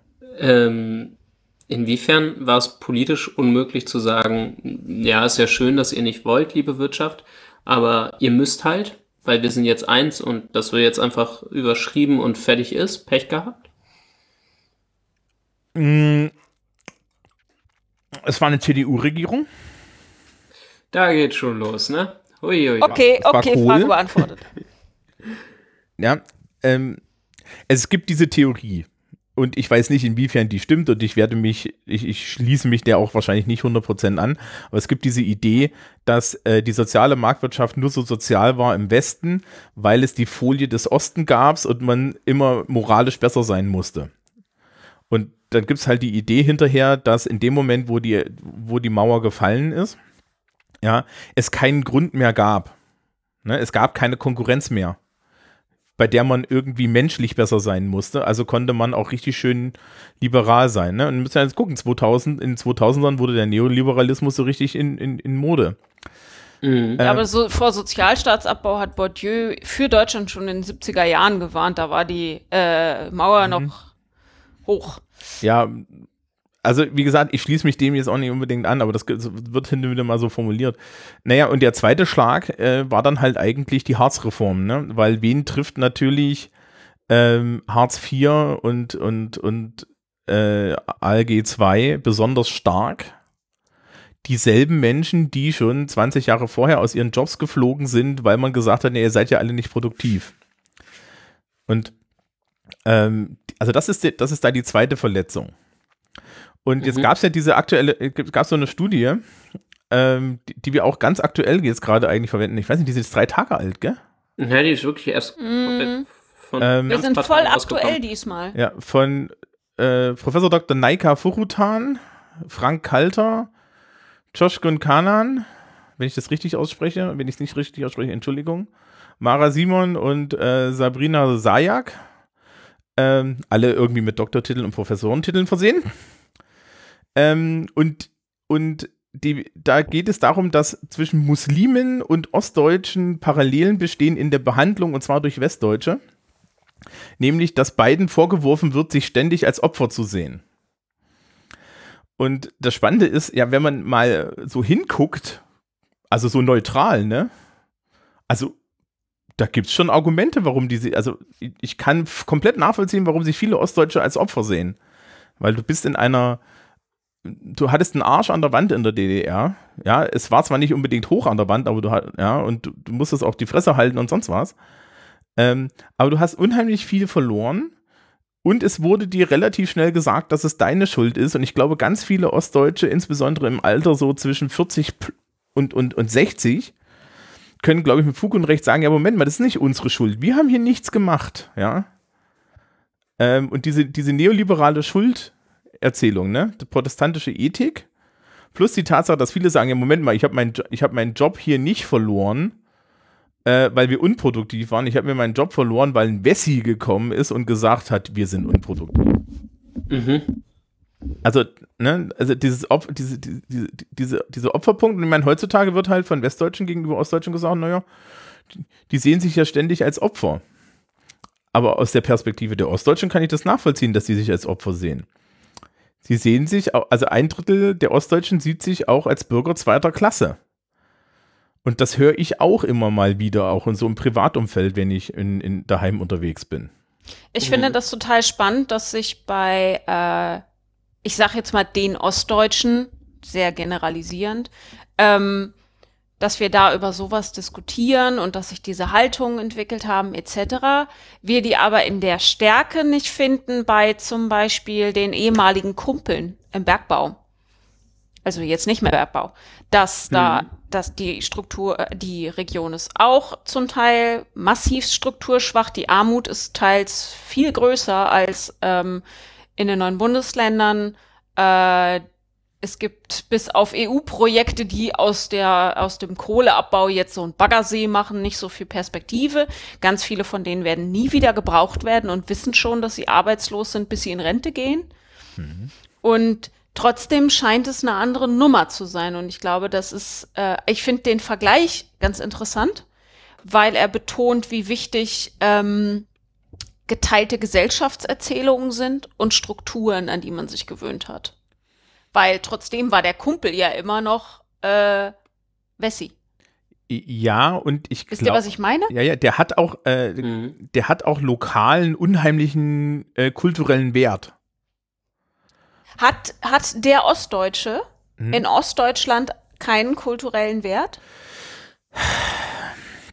Schwierige Frage, ich weiß, aber. Äh, ich, ich glaube, der Kumpel ja, ich hat halt eine Antwort keiner Seite jeden Stigma bekommen, ne? Hm? Der Kumpel, also auch, also auch wenn, wenn die Ostdeutschen einen positiven Selbstwert hätten oder einen positiven Selbstbezug, glaube ich halt schon, dass aus, äh, aus dem Westen ähm, eine negative Stigmatisierung kommt und ich glaube, die hat der gemeine Kumpel so nicht erfahren, würde ich vermuten. Mhm. Mhm. Also wenn du einen positiven Selbstbezug als Ostdeutscher hast, musst du ihn halt gegen ein Stigma durchsetzen. Und beim Kumpel ist das, glaube ich, eher nicht. Genau. Die braucht man halt jetzt nicht mehr, aber die waren mal wichtig und äh, diese Erzählung fehlt und Kumpel, äh, den Menschen. Und Kumpel ja. haben, glaube ich, nicht das Gefühl, was ich sehr oft auch noch aus Ostdeutschland kenne, dieses latente Gefühl, dass wir uns jetzt beweisen müssen. Ja, dass äh, dieses, ne, das Bürger zweiter Klasse sein halt auch bedeutet, dass du ähm, ja, dass du erstmal zeigen musst, wie produktiv du bist. Ich weiß nicht, kennt ihr das mit den Gehältern im äh, den Gehaltsunterschied zwischen Ost und West? Das kennt ihr, oh, ne? das, das wollte ich eigentlich noch recherchiert haben. Gibt es immer noch die unterschiedlichen Bedarfssätze? Ähm, Oder haben sie sie mittlerweile mal abgeschafft? Nee, die gibt es meines Wissens teilweise noch. Und das Guck ist, mal schnell nach. Okay, geh du mal gucken, damit ich nichts anderes erzähle. Also den Gehaltsunterschied gab es länger. Und ich kann den jetzt einfach mal zusammenfassen. Ähm, äh, mit einer, mit einem, mit einem Witz, den ich im ostdeutschen Kabarett gehört habe. Es gibt ja eigenständiges ostdeutsches Kabarett, das Ressentiments bedient. Mhm. Ich finde es nicht sonderlich gut. Ähm, ganz da vorne dabei ist äh, Uwe Steimle, das ist ein sächsischer Kabarettist, der in aus meiner Sicht seiner verletzten ostdeutschen Identität für mich persönlich unerträglich ist. Und da trete ich mir jetzt, glaube ich, auch, auch mit bestimmter Hörerschaft ganz viel Ärger ein. Also ich, das geht gar nicht. Ja, das ist halt ein verletzt. Dieses, ich bin aber auch kein verletzter Ossi, ich bin der absolute Wendegewinner, ja. Ähm, Ja. und äh, bei, bei Wolfgang Stumpf saß ich mal im Kabarett und da gab es halt den Witz, ja, warum scheint im Osten weniger die Sonne als im Westen? Weil uns nur 80 Prozent des guten Wetters zustehen. Dö, dö, dö. Und der ganze Saal hat gelacht und zwar dieses bittere Lachen. Ja, du musst, also du musst, du musst dir überlegen, du warst irgendwie hier in schwarze Pumpe im, im, im Chemiewerk, hast dir 40 Stunden die Woche einen Arsch abgearbeitet im VEB, ja, hattest eine Identität, hast eine Aktivistenmedaille an die Brust geklebt bekommen und so weiter. Dann fällt die Mauer, du denkst, ich habe jetzt, ich hab jetzt hier die Freiheit und jetzt Kapitalismus und jetzt wird alles besser und Bananen. Und stattdessen kommt so ein Schnösel an und sagt, ja, ihr seid ja total unproduktiv. Jetzt machen wir hier Mhm. zu, das braucht doch keiner. Dein, dein, du, du kriegst mit, dass dein Unternehmen für einen Euro von der Treuhand verkauft wird. Ja, dann wird alles abgebaut. Und ähm, äh, dann kriegst du nur 80% vom Lohn, weil du bist ja nicht so produktiv. Und zehn Jahre später wird zu dir gesagt, jammer doch nicht rum und du kriegst Hartz IV. Mhm. Spannende Frage an der Äh, Stelle, aber trotzdem, mhm. ich, wie gesagt, sehr westdeutsch groß geworden, ähm, rate, welche Erzählung ich in äh, Erdkunde erzählt bekommen habe. Ja, die waren ja alle so unproduktiv. Es war halt so unproduktiv. das, ja. die, die Frage ist, die Frage ist ähm, auch gar nicht, ob das so war. Also äh, technologisch war die DDR relativ weit hinten dran. Genau, das, das, ja, ich glaube, das muss man halt auch, ja, also ich glaube, es war halt nicht geschickt, wie man es gemacht hat. Man hätte es definitiv Die cleverer gestalten Gregor können. Gysi hat mal gesagt, ähm, die, den Westdeutschen fehlt eine positive Wendeerfahrung. Die haben nämlich gar keine, größtenteils. Und äh, de, den Ostdeutschen fehlt die zu einem gewissen Teil auch. Und da, kann, da können wir mal gucken. Also ich habe ja hier noch eine andere St- Studie, nämlich äh, die vom Otto Brenner, von der Otto Brenner Stiftung. Soll ich kurz erstmal Ja, noch mal die okay. Zahlen nachliefern? Also, ich sehe hier den Teufel im Detail, weil rein offiziell ist es abgeschafft. Also ähm, hier ist von keinem Unterschied Ost und West mehr die Rede. Aber den Fehler im Detail, den ich sehe, ist äh, 70 Prozent des letzten Nettogehalts. Und die Tarifverträge, zumindest mein Tarifvertrag, unterscheidet nach Ost und West. TVL-Länder West, TVL-Länder Ost. Mhm. Und das wird nicht der einzige Tarifvertrag sein, der unterscheidet. Und dann haben wir nämlich eine, äh, einen reduzierten Satz ALG 1 und 2 durch die Hintertür. Also ich würde sagen, offiziell abgeschafft, aber hm. Du hast- was ich gerade gerade noch zu der Leistung sagen wollte, ich habe dieses Semester relativ viel zu dem System in Kuba geprüft. Und in Kuba gibt es die interessante Beobachtung, dass wenn die Leute für den Staat arbeiten, sie tatsächlich weniger tun und langsamer arbeiten, als wenn sie es für sich selbst tun. Also beziehungsweise für den Schwarzmarkt oder äh, den jetzt neu geöffneten Touristenmarkt. Was völlig nachvollziehbar ist, weil sie nichts davon haben, im sozialistischen System Kuba äh, für den Staat viel zu arbeiten. Es lohnt sich einfach nicht, das Gehalt ist das Gleiche. Und das finde ich persönlich total nachvollziehbar. Das finde ich nicht faul, das finde ich nur nicht dumm. Ähm, also zu DDR-Zeiten gab es da auch Sprüche, ne? Ab Freitag ab 1 macht jeder seins. Und ähm, Ja, so das ist doch bei Google auch so, oder nicht? Freitags Ja. macht man seine ja, eigene heute, heute heißt das TGIF und du stehst in einem Okay. Raum und trinkst ein Bier. Ähm, Genau. Ja, aber das ist was anderes. Legerer Freitag, heute tragen wir Jeans. Ja, Ja, bei, keine Ahnung. weiß ich nicht, bei mir gibt es immer legeren Dienstag, da habe ich so wenig Stunden, dass ich in der Goa-Hose in die Schule gehe. Ähm, die, äh, äh, naja, und, und die, die, die, das Problem ist wirklich, also die Produktivität mag ja wirtschaftlich gesehen niedrig gewesen sein. Mhm. aber du kannst halt nicht hingehen und also also man hätte schlauer hingehen sollen und Menschen, deren Identität allein systembedingt mit ihrer Arbeit zusammenhängt. Du musst ja überlegen, die kriegen alle ab der fünften Klasse als, ja, ab der fünften Klasse hast du ein rotes Halstuch, bist Themenpionier und dann kriegst du schön Marxismus eingeimpft. Ja, du hast eine Population, die 40 Jahre lang erzählt wird, das sein be bestimmt das Bewusstsein. Ja, und als Mitglied der Arbeiterklasse bist du das Beste seit geschnitten Brot und ein Arbeiter hat seinen Wert durch seine Arbeit. Mhm. Und dann kommt jemand an und sagt, ja, deine Arbeit ist nichts wert. Ja? Ja, ja, deswegen, das meine ich, das ist also, sicherlich nicht äh, besonders clever gewesen. Also, das, das ist das Erste. Ich habe hier eine, noch, die, wie gesagt, diese Statistik von der Otto Brenner Stiftung. Ähm, und da, da war die Frage, das ist, jetzt geht jetzt um die Nachwendegeneration, das sind Leute, die 89, äh, 98 geboren sind. Mhm. Ja, also wirklich, äh, und da geht es dann äh, äh, auch um das Verhältnis der Eltern und so. Nach allem, was Sie gehört und mitbekommen haben, würden Sie sagen, Ihre Eltern ging es durch die Wiedervereinigung äh, besser, schlechter, hat keinen Unterschied gemacht, weiß nicht, keine Angaben. Mhm. Und da sagen die, die Nachwendegeneration im Osten zu 46 Prozent, es geht meinen Eltern besser. Ja, 21 Prozent sagen aber auch schlechter versus 37 Prozent der West-Nachwendegeneration sagt besser und 11 Prozent sagt schlechter und die haben also einen größeren Satz von hat keinen Unterschied gemacht. Und mhm. ähm, meine Erfahrung ist es, ist es auch, es geht uns nominell gesehen besser. Also so wie ich, ja, so wie ich zum Beispiel auch das Leben meiner Eltern wahrnehme, die ja mehr drin stecken, geht es denen eigentlich richtig gut. Ja. Mhm. Aber das Gefühl, was damit verbunden wird, ist kein positives. Ja. Also dieses, äh, das, das ist, da ist immer noch dieser Verlust mit drin. Das ist total spannend. Ja. Äh, auch total geil. Äh, Thematisierung der Wiener Vereinigung haben ihre, haben ihre Eltern die Wiedervereinigung mit ihnen thematisiert. Westen 28 Prozent, ja. Osten 49 Prozent, ja. Und das erstaunt mich schon sehr, dass halt also auch die Hälfte der ostdeutschen Eltern mit ihren Kindern überhaupt nicht oder eher selten über die Wende geredet haben? Ja, und dann war unser Staat weg, aber ist jetzt nicht der Rede wert.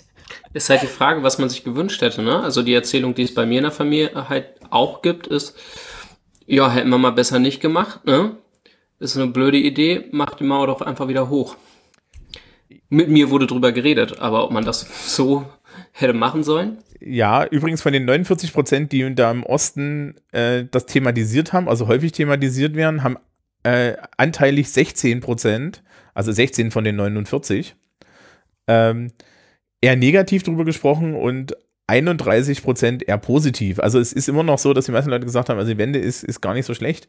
Mhm. Ähm, die, ich, ich, äh, das ist jetzt halt die Nachwendegeneration und die Erklä Erzählung, die die da haben. Ne? Also wie gesagt, ich, ich bin Wendegewinner, hoch fünf. Ähm, die Frage ist halt, wie, wie, wie sieht das für die Menschen aus, die großflächig in dem, dem anderen System gelebt haben? Ne? Also da gibt es ja wirklich, da gibt es halt so, da gibt's halt so eine Wahrnehmungsspaltung. Es ist gar nicht eine Kulturspaltung, die ist auch da, ja, also, aber das ist eher so heutzutage ja schon nach Bundesländern aussortiert. Äh, ist euch mal aufgefallen, dass äh, die erfolgreichen ostdeutschen Bundesländer sich erfolgreich versuchen, von dem Begriff äh, Ostdeutschland zu entfernen? Naja, ist ein hm. wirklich schlechtes Branding. Ja, deswegen heißen ja Thüringen und Sachsen, nennen sich gerne Mitteldeutschland. Oh, stimmt, ja. Ja, ne? Und, und äh, Sachsen-Anhalt auch. Und Sachsen-Anhalt ist dann das Land der Frühaufsteher. Ja. Was ich ähm, ganz das oft wirklich finde, schrecklich finde. Ja. Also die Erzählung, die in meiner Familie auch äh, ähm, präsent ist, ist die Erzählung von äh, Freiheit. Also, als die Mauer fiel, ne, dann müssen sie nicht mehr rüber machen und jetzt sind sie frei. Mhm. Ähm, aber Freiheit, das hatten wir ja schon super oft, Freiheit kann man wirklich auch negativ erzählen, je nachdem, ob man, ähm, ob man in dieser Freiheit überhaupt leben will, wenn du dich eingerichtet hast in einem System, was nicht frei ist. Mhm. Ähm, in dem Sinne und du das besser findest als die Freiheit da draußen und dann fällt die Mauer und du darfst rein und raus, aber du musst auch, kann natürlich selbst diese Freiheitserzählung eine negative werden, Ja. weil Sicherheiten wegfallen. ähm, die, Genau, und Freiheit ist ja immer was, ist ja relational, ne? Also Freiheit ist ja immer in Bezug auf irgendwas, also absolute Mhm. Ja, genau. Freiheit ist ja irgendwie ein Ja. bisschen, bisschen spannend. Also ich meine, so wird Freiheit verwendet, wenn man von Freiheit als westlichem Wert oder so Unsinn redet. Ähm, aber genau, kann ja alles Mögliche bedeuten und halt auch viel, kann auch Überforderung sein und genau, ist halt auch ein, du musst halt auch frei sein, ne? Ja, Ähm, genau. Na, vor allem ist Du es musst, damit, du musst so mit der Freiheit umgehen. Ja, genau. Es ist, ähm, es ist irgendwie nur noch so ein halber Schritt bis zu dieser neoliberalen Employability-Erzählung. Genau. Wenn man ja. diesen Begriff für meine Begriffe pervertiert, hat man den, und dann ist man wieder bei, die Ostdeutschen sind selber schuld, wenn sie keine Arbeit finden. Das ist nämlich die Perversion des Freiheitsbegriffes, von meinem Freiheitsbegriff. Und zu DDR war, äh, zu DDR-Zeiten war der Freiheitsbegriff ein Marxischer Freiheitsbegriff. Also wir sind alle frei, wenn wir alle gleich sind. Ja, das ist dann eine schwierige Anpassung. Ja, genau. Und ähm, also du wirst es nicht glauben, also ihr ihr werdet es nicht glauben, sorry. Ähm, äh, ich habe ich habe oft genug den Satz zu, zu hören bekommen, dass äh, jetzt die Bundesrepublik keine Demokratie ist, weil eine Demokratie würde ja Gleichheiten generieren, äh, äh, garantieren. Ja, das ist die, also die DDR war ja technisch gesehen auch Okay. ja, also, also das hier kann ja keine Demokratie sein, weil in einer Demokratie würde für mich gesorgt werden. So das Argument. Okay, ja. Und ähm, das ist halt die, die marxistische Ideologie da, ne? Also die, die, die schlägt da durch, die Leute glauben das. Ich habe hier noch eine Statistik von der Otto Brenner Studie, die zeigt das, die, die zeigt das auch so ein bisschen. Ähm, äh, also wie gesagt, zu, zu DDR-Zeiten hattest du übrigens einen großen Privatismus und solange du dich im Privaten aufgehalten hast, war das alles überhaupt kein Problem. Der Staat war eine klassische, ähm, leicht totalitäre Diktatur, also sie haben schon in die Leute reinregiert, ja, aber äh, wenn die Fresse gehalten hast, ging's. Wenn du dich arrangiert hast, ging's auch. Mhm. Und ähm, die, ne, also das ist jetzt kein, das ist keine Verharmlosung irgendwelcher Stasi und äh, irgendwelchen Stasi Es ist gut, dass du es dazu sagst, weil wenn, wenn, wir kennen uns jetzt alle schon ein bisschen, unsere Hörerschaft, Hörerinnenschaft kennt uns eigentlich auch schon ein bisschen, aber wer dir das jetzt hätte reinlesen wollen, hätte das. Ja, äh, ich Ne? habe übrigens nie geguckt, ob ich eine Akte habe. Oh, das hast du irgendwann mal gesagt. Ja. Ähm, und ich weiß nicht, ob ich eine habe, aber ich gehe 100% davon aus, dass mein Vater eine hat. Ähm, die, und meine Eltern haben auch nicht nachgeguckt, soweit ich weiß. Ähm, und, äh, naja, also, also du hast, hattest halt so eine Gleichheitsideologie, ne?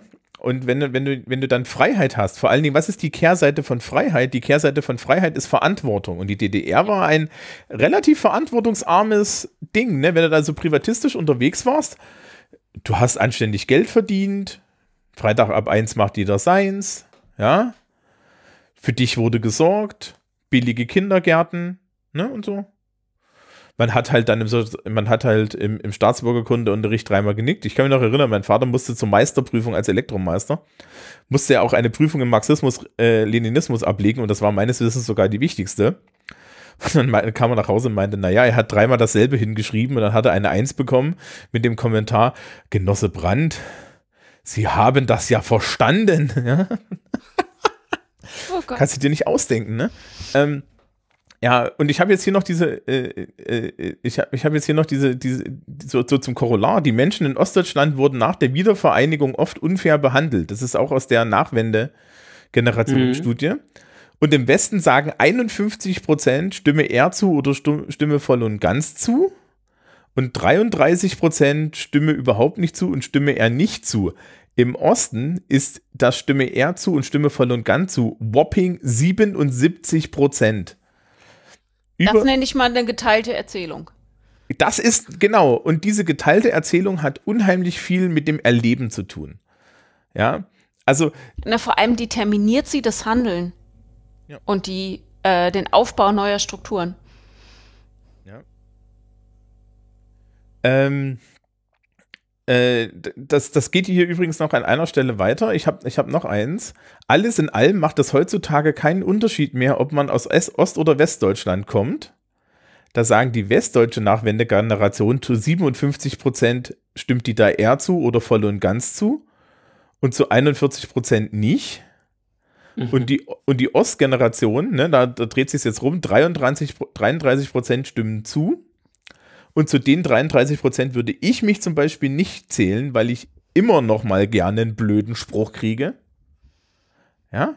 Ja, also Ähm, und äh, äh, und äh, ja, ich meine, ich wurde jetzt im Beruf nicht aufgehalten. Ja. Aber ich kann mich erinnern, ich im Studium Leute vor mir stehen hatte, die im besten Allgäuer Bayerisch zu mir sagten, ja, da musst du erstmal an einen bayerischen, ja, an, an einen bayerischen Gymnasialabschluss rankommen. Und ich dachte mir so, ey, Alter, ja. Uiuiui. Mhm. Ähm, ist übrigens ganz lustig, ne? Ich bin, Thüringen hat ja äh, schon immer zwölf Jahre, zwölfjährige Schule, also achtjähriges Gymnasium. Was glaubst du, wie ich mich totgelacht habe, als ich das, als das hier in Bayern eingeführt wurde und sie es nicht hingekriegt haben? Das finde ich, also das fand ich schon, als es eingeführt wurde, wahnsinnig spannend, ähm, weil ich mir dachte, das Stigma bezüglich ostdeutschen Bildungsinstitutionen und Bildungsplänen ist so groß, dass man es nicht mal hinkriegt, ein seit, seit Jahrzehnten funktionierendes System von zwölf Schuljahren einfach von da zu übernehmen. Also, dass man es lieber vor die Wand fährt, als zu gucken, was machen die da drüben eigentlich richtig? Und stattdessen, also hier in Niedersachsen war es so, dass man einfach zwölf äh, Schuljahre genommen hat, 13 Jahre reingestopft hat und friss oder stirb. In Bayern war, war das auch so. Ich kann dir sagen, was in Thüringen passiert ist. In Thüringen war halt nach der Wende klar, es werden zwölf Jahre. In Sachsen auch. Übrigens unter CDU-Regierung, weil die sind ja konservativ. Ja, die haben ja gesagt, es war zu DDR-Zeiten so, warum sollen wir es ändern? Mhm. Fand übrigens in der Bevölkerung auch viel Anklang. Und äh, man hat halt einfach zu den, zu den entsprechenden Planern und zu den entsprechenden Lehrplanleuten gesagt, ja Leute, ihr habt acht Jahre, verteilt den Stoff, am Ende muss diese Eignung rauskommen, bitte. Und wenn du die Stundentafeln von, von bayerischem G8, ja, und, und West G8 versuchen sozusagen, neben die Thüringer und sächsischen ähm, Tafeln legst, dann stellst du fest, oh, da ist ja die Verteilung ganz anders, weil eben genau das passiert ist, was Jennifer gesagt hat. Ja, in Bayern haben sie die 11. Klasse rausgesch rausgeschnitten und in die 10. reingestopft. Und Ja. dass das nicht funktioniert und dass sie, ne, Thüringen hat weniger Wochenstundenzahlen im G8 bis heute als Bayern gehabt hat. Ja. Mhm. Und hat aber denselben Erfolg. Naja. Ah. Schon, er ist mit dem G8 war spannend auf jeden Fall. Ich war hier der, ich war der, war im ersten Doppeljahrgang. Nee, also im einzigen Doppeljahrgang, also war im ersten Jahrgang, der nach zwölf gemacht hat. Ähm, genau. Also ich als überprivilegierter ähm, Cis-Typ ähm, fand das alles nicht so schlimm. Mit meinem, mit meinem Background. Hab die ganze Ja. Aufregung nicht so, ga- genau. Okay. Ja, Also, bitte du- für diesen Beitrag. Apropos getrennte Danke für Erzählung. diese, äh, danke für diese Ja. weißbürgerliche Perspektive. äh, äh, äh, wisst ihr eigentlich, was, was, was in Ostdeutsch, was, was, in, was in Ostdeutschland erzählt würde, warum die Westdeutschen 13 Jahre zum Abi brauchen? Da ist noch ein Jahr Schauspielunterricht dabei. ja, auch das, das ist übrigens auch eine Unterstellung. Der Westdeutsche schauspielert mehr. Der zeigt nicht seine wahren Gefühle. Wir, wir, wir im Osten sind echt. Ja, wir brauchen das nicht. Und äh, ich Ach so, es geht um das, um das äh, quasi sprichwörtliche, also um das, um das Schauspielern, Schauspielern und nicht um, also es geht nicht um das lächerlich, lächerlich machen von Theaterunterricht. Nee, sondern es geht um das, es geht um die Idee, dass ich ja als als äh, Westdeutscher, das war dann so die Idee, ja, das oder oder das war eine ganz schnelle Erkenntnis, der Westdeutsche lügt, ist hinterhältiger, opportunistischer, sagt seltener klar die Wahrheit. Ja, der ist nicht so straight, Ja. weil er sich davon einen sozialen Vorteil verspricht. Was ja dann wieder ganz interessant ist, ne? weil die Leistungsrhetorik, die sagt, es geht hier nach Leistung und eben nicht danach, wie du die darstellst, die kommt ja eigentlich von der anderen Seite. Mhm. Ähm, ich musste heute Morgen, als ich kurz mal, ich glaube, bei Spiegel oder so reingeschaut habe, ähm, auch an unsere Folge denken, weil ich einen, nur so, so, so einen Teaser gelesen habe, äh, dass in einer Sauna, ich weiß nicht genau, wo sie ist, oder Therme, in einer Therme jetzt Textilpflicht herrscht. Also da muss man sich in der Sauna jetzt was anf anziehen. Das ist eine Unart. Und die, die Prüderie nimmt zu. In den USA ist das ja auch so, dass man bekleidet in die Sauna geht. Super unangenehm. Ich war einmal in den USA in der Sauna und dachte, was tut ihr hier zur Hölle? Habt ihr verstanden, worum es geht? Vor allem, hallo, das ist ungesund, lass das bitte. Ja, Ähm, hört auf. Da dachte ich, das ist auch so eine Erzählung, die ich kenne. Ähm, der Osten ist freizügiger. Da, also das wurde Mhm. mir immer so, so erzählt. Ähm, Und ja. ich, ich schreib's mal in die Shownotes. Ich versuche es, ich versuche es zu finden. Ähm, ich muss aber erstmal gucken. Ach genau, das ist Außenseiter Spitzenreiter. Ähm, ihr braucht Kontext, oder? Außenseiter Spitzenreiter sagt mir nichts. Außenseiter Spitzenreiter ist eine DDR-Fernsehsendung gewesen Aha. und äh, die halt so den kleinen Mann auf dem Land besucht hat und thematisiert hat. So wie heute im NDR die Kaffeerundfahrten. Ja, so ähnlich. Und ähm, also die halt, die, die, die, die, ne, die haben halt, äh, die haben halt so, so Menschen porträtiert und so. Und es gibt da eine legendäre Folge, wo sie in Zingst am FKK-Strand stehen. Alle Ja, genau, FKK. splitternackt, ja, also wirklich so, so, so 100 Leute im Kreis. In der Mitte der Moderator, nur bekleidet mit einem Bandaufnahmemikrofon. Ja. ähm, ja. Und, und die, die, die, die waren die komplette Folge mit einer Kamera da am FKK-Strand unterwegs und ähm, haben da einfach mit den Leuten geredet und das war total normal und ich kann, ich kenne das auch, ja, also ich war auch irgendwie als Stöpsel dann irgendwie am, am Dars und äh, da war überall FKK und man lag dann halt einfach nackt in der Sonne und Freikörperkultur galt in der DDR auch oder, oder so im Ostdeutschland, galt das halt als auch ein Zeichen von Freiheit, das, ja, ähm, berühmt ist auch das, das Heft, das Magazin, ja, das hieß einfach nur das Magazin. Äh, Find das ich- gibt's heute gut. Das noch. klingt ein bisschen, als wäre das so ein Spare-Titel, wo man einfach noch vergessen hat, sich einen Titel zu überlegen, aber man hat schon mal die Schrift gesetzt oder so. Äh, Ja. die, die, die, die, die örtliche, die örtliche Lokalzeitung äh, slash äh, Verlautbarungsorgan der Partei hieß das Volk. Äh, naja, die Bahn zu DDR-Zeiten hieß auch die Deutsche Reichsbahn, also die haben da nicht, die haben sich da nicht so viel Mühe gemacht. Ähm, und äh, in, Außenseiter Spitzenreiter standen die dann halt am, am FKK-Stand. FKK war total normal und das Magazin hatte halt auch so Nacktbilder drinne und äh, Magazin-Abos wurden vererbt, weil es gab da eine relativ kleine Auflage. Und das Oh. ja, und, und, und diese, diese Verklemmtheit, könnt ihr euch jetzt überlegen, ob in Anführungsstrichen oder nicht, der, der Westdeutschen war tatsächlich auch so eine Sache, die die Leute sehr befremdet hat. Das ist tatsächlich auch so eine Sache gewesen. Das ist auch wieder eine Erzählung, obwohl ich so ein äh, hannoversches westdeutsches Kind bin, die ich nicht nachvollziehen kann und nicht erlebt habe. Ich Tatsächlich bin ich auch, äh, nicht. F FKK-Seiten vom, vom See sozialisiert. bin da auch so sozialisiert. Äh, mit, Ja, mit ich glaub, FKK der- und allem. Ich glaube, der Punkt ist, in Ostdeutschland gab es nicht die andere Seite. Ja, das kann, genau. Das kann halt sein, ja. Ja. Und, es gibt, und- nein, das erzähle ich jetzt nicht. und Uh. ach, jetzt, jetzt sind wir alle neugierig. Hm. In der Aftershow. Ähm, ähm, ja, genau, in der Aftershow. äh, äh, naja, das Interessante ist, glaube ich, die, die Verbindung, was, wie ich das verstanden habe. Und das ist jetzt das, was ich verstanden habe. Ich habe da keine Forschung zu gelesen oder so. Und und das ist, ist das FKK durchaus so eine Sache war. Das war halt das, die kleine Freiheit. Man hat sich ja seine kleine Freiheit gesucht. Mhm. Äh, es war in, in der DDR ein, ein wichtiges Ding, eine Datsche zu haben. Ja, also ein, Ist eine Duchess ein Schrebergarten, ne? ja, genau, das ist ein, Ja. das ist ein, also, also die Datsche ist eigentlich der Garten, das Gartenhaus, ja, aber ein, ein kleines Häuschen, wo man seine eigene Freiheit haben konnte, wo man, ne, so in einem, so in so einem strukturierten Rahmen frei sein konnte. Das war ganz wichtig, weil ja doch allen bewusst war, dass die Freiheit politisch nicht da war. Aber Mhm. ähm, wenn man das, für, man, man hat sich da auch eingerichtet, ja, diese kleine Freiheit hat vielen Leuten genügt. Das ist so eine, so ein, so ein, so eine, so eine, so ein Biedermeiertum, das wir ja heutzutage auch wieder dann so ein bisschen haben, ne? Ja. Ähm, so, so, und wenn du dann auf einmal vor der Gro ne, wenn du den Wunsch hast, die große Freiheit zu bekommen, aber nichts zu verlieren, das wird halt nix. Ich muss das immer mal wieder denken, wenn ich ähm, alte Filme sehe oder so. Und die heutigen Diskussionen um Mädchen, die keine Hotpants tragen sollen und Leggings sind auch ganz furchtbar.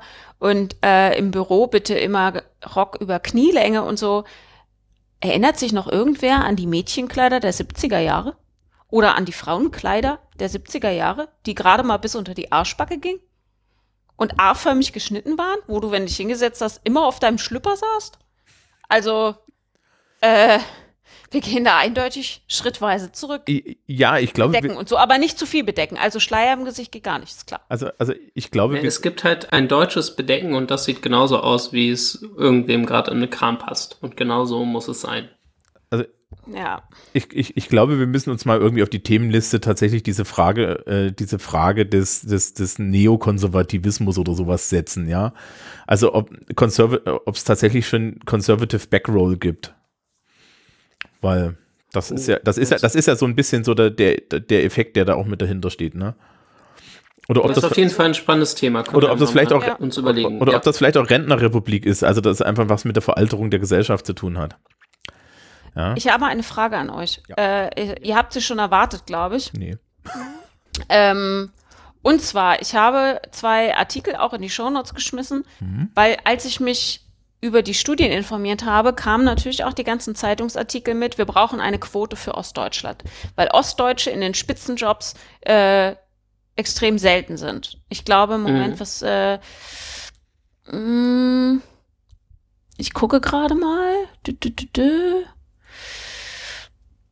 Äh, Im Jahr 2017 sind nur 1,7 Prozent der Spitzenpositionen in Politik, Wirtschaft, Wissenschaft und Kultur von Ostdeutschen besetzt und das, obwohl rund 17 Prozent der Deutschen aus den ostdeutschen Bundesländern kommen. Nun Muss man vielleicht auch sagen, dass äh, klar 17 Prozent, weil das ist weniger Fläche. Ähm, würdet ihr einer Quote zustimmen? Einer ostdeutschen Quote? Nee.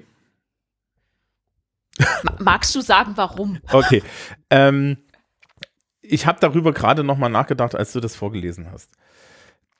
Ähm, meine Erfahrung mit Ostdeutschen ist, Ostdeu Ostdeutsche sind sehr gerne sehr effiziente und gute Angestellte. Wir haben es vorhin ja länger jetzt mit Schauspielunterricht und so gehabt. Le diese Leitungsfähigkeit, die man in, der, in, diese, in, in unserem Wirtschaftssystem heute braucht, ne? also um Manager zu sein, brauchst du ja ein, eine gewisse Persönlichkeitsstruktur. Die ist sehr wenig da hinein sozialisiert und das kann man auch bei unserer Bundeskanzlerin sehen.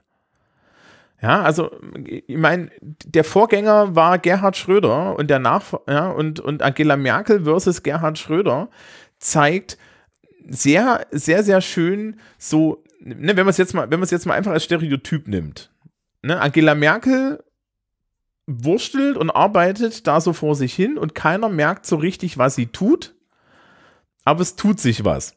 In Klammern nicht immer das, was man für richtig finden mag, aber es tut sich was, ja. Ähm, Die arbeitet Sie muckelt. Genau, sie, nee, sie, wird, sie arbeitet unheimlich viel im Verdeckten. Sie Ja, möchte genau. nicht wirklich gesehen werden, aber äh, shit gets done. Ja. Mhm. Das meine ich mit muckeln. Achso, okay. Ähm, und, im, und, und Gerhard Schröder, shit also gets done, aber ich muss, Ja. ich, aber ich muss mir, ich muss mir alle, ich, ich muss mir, ich muss mir alle fünf Minuten, äh, muss ich auch dazu sagen, dass ich es war, der den, ne? Das ist, das ist, ist, äh, wir hatten ja letztens dieses Ding mit Friedrich Merz, der da irgendwie wieder aus der Versenkung hochkam. Der ist genauso, der ist auch so ein Typ, ja. Ey, ich bin, ich bin hier, ne?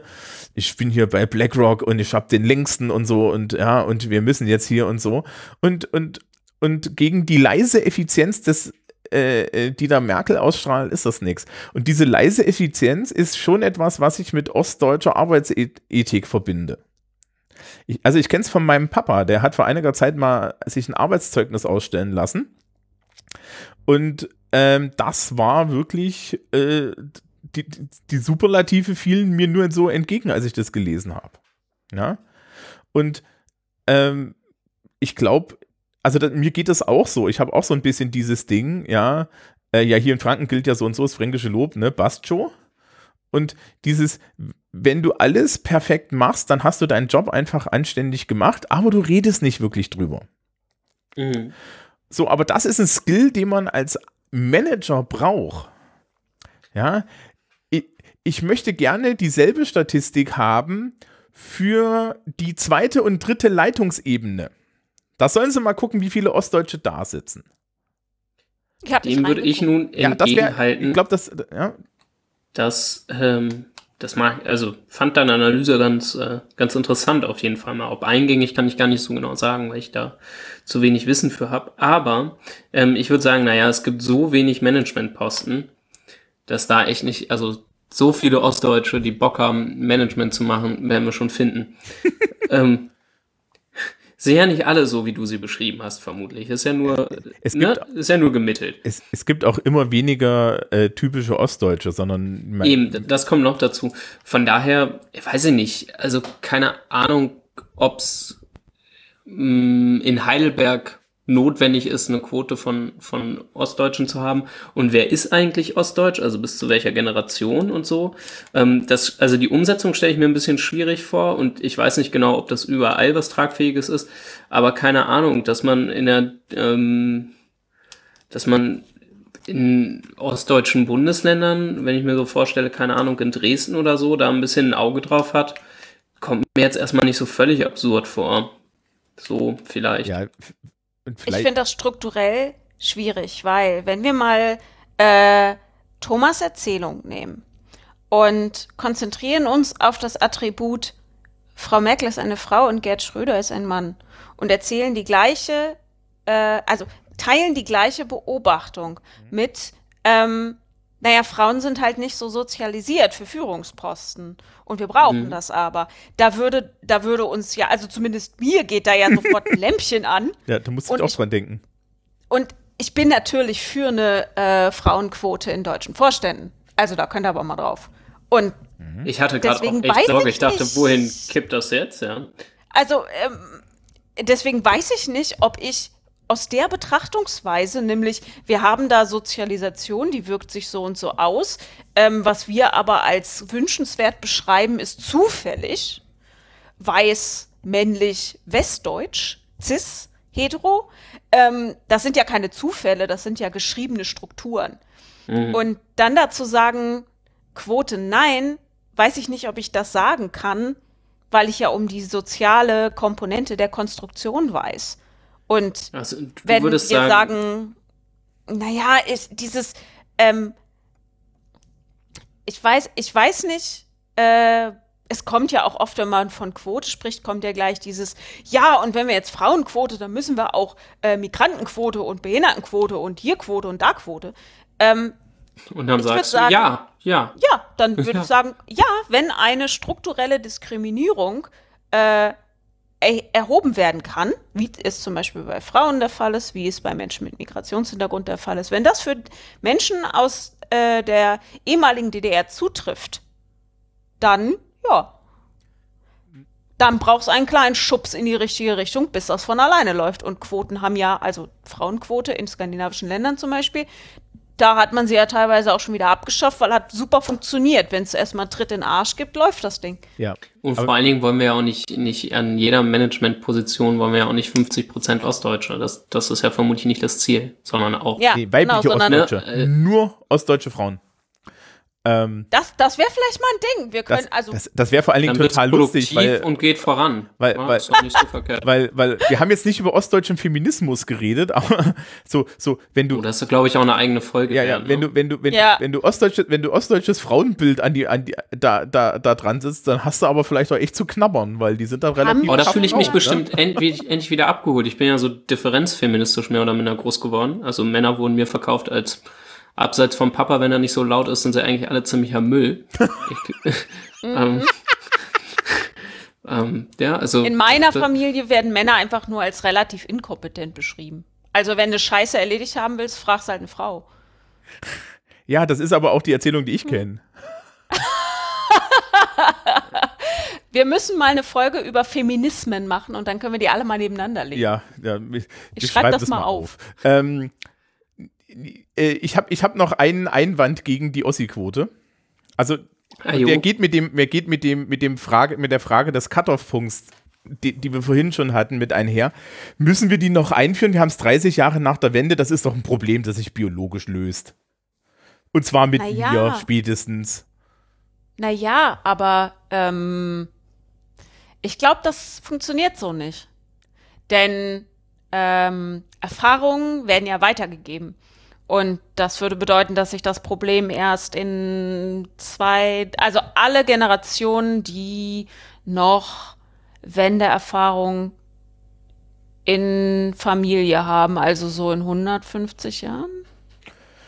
Na gut. Das kann ein bisschen dauern, das kann ein bisschen dauern. Also, Ja, naja, also gut, wir haben merkt's auch. Zeit, also mit Feminismus hatten wir es auch nicht so eilig. Ähm, ja. Und da, äh, ich glaube, beim Equal Pay ist es 20, äh, 2056 so. Immer mal langsam, wir wollen da nichts überstürzen hier. Mhm. Also, Ja. Hm? Gut, ähm, weiß ich nicht, vielleicht, vielleicht muss es dann doch eine Ossi-Quote geben. Das Problem ist halt dann irgendwie, mit, wenn wir zu viele Quoten haben, sind wir bei den Ghostbusters, ne? Du darfst dann halt die Strahlen nicht überkreuzen. Ähm, oder so. ich glaube, also, ähm, Kumuliert es? Kumuliert es, wenn ich eine ostdeutsche Frau mit Behinderung bin, habe ich dann. Also, das ist ja immer so die, die Angst, die damit mit einhergeht.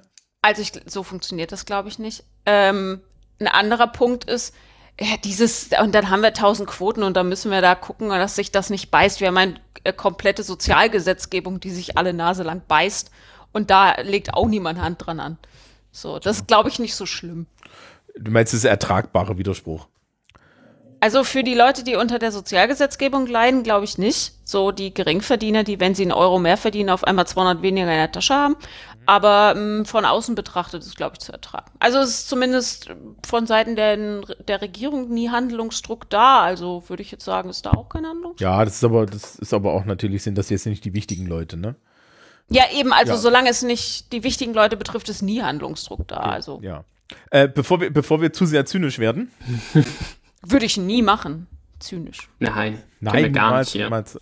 Ähm, ja, wollen wir, wollen, wir, wollen wir zum Schluss kommen? Äh, muss ich mir, ist, ist das jetzt die Stelle, wo ich mir eine Aufgabe ausdenken muss?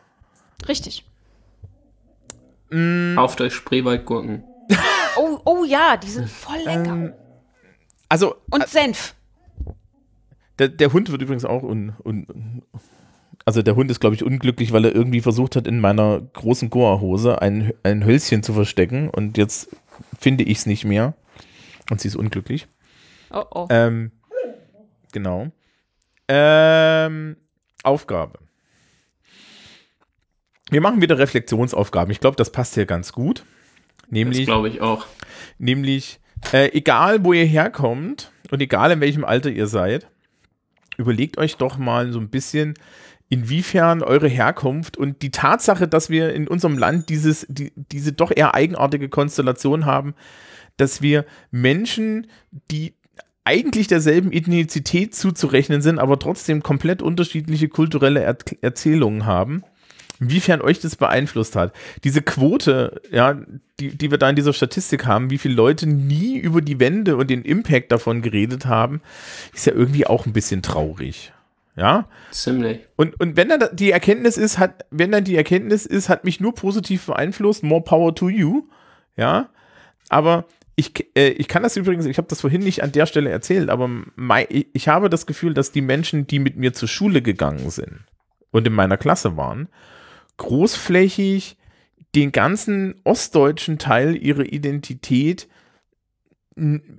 eigentlich selbst nicht wahrhaben wollen. Das hab, ich habe ganz oft das Gefühl, oder aber dann halt wieder zurück in die Heimat gehen und in dem vollständig bleiben. Hm. Jennifer möchte schon gehen.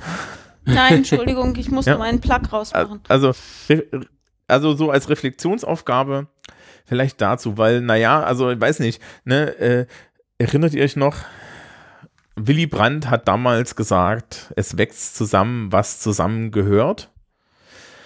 Und ähm, naja, meine Erfahrung ist, dass das heutzutage insbesondere bei den Menschen in Ostdeutschland, die ich kenne, sehr viel mit so einem hohlen Lachen quittiert wird.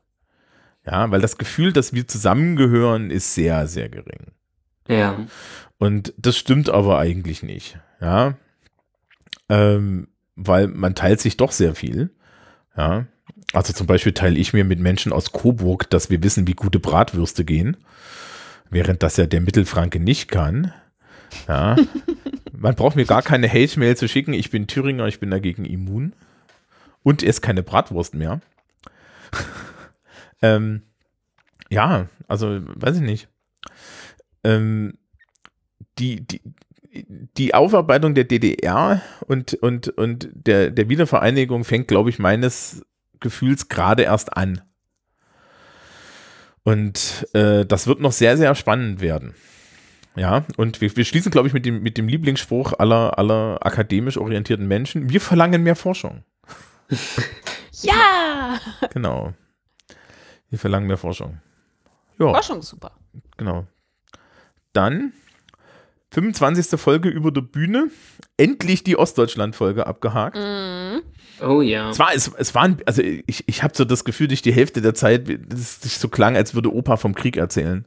Es war Aber heute Opa ein bisschen die Thomas. Ja, Opa, äh, genau. Und ja, aber ich habe, ich weiß nicht, ich war mental auch darauf eingestellt, dass heute ein bisschen die Thomas erzählt Folge kommt und die war ja eingebettet in, in mehr. Von daher Ja, ich sehe da gar keine Probleme. ja, ich, ich- ja, es, es ist halt so, also tatsächlich ist das auch so eine Hemmungsgeschichte, ja, weil, mh, weiß ich nicht, das Feedback, was du, was du, was, was, was ich erfahren habe äh, darauf, dass man da, das mal thematisiert, ist jetzt nicht unbedingt so positiv, ja.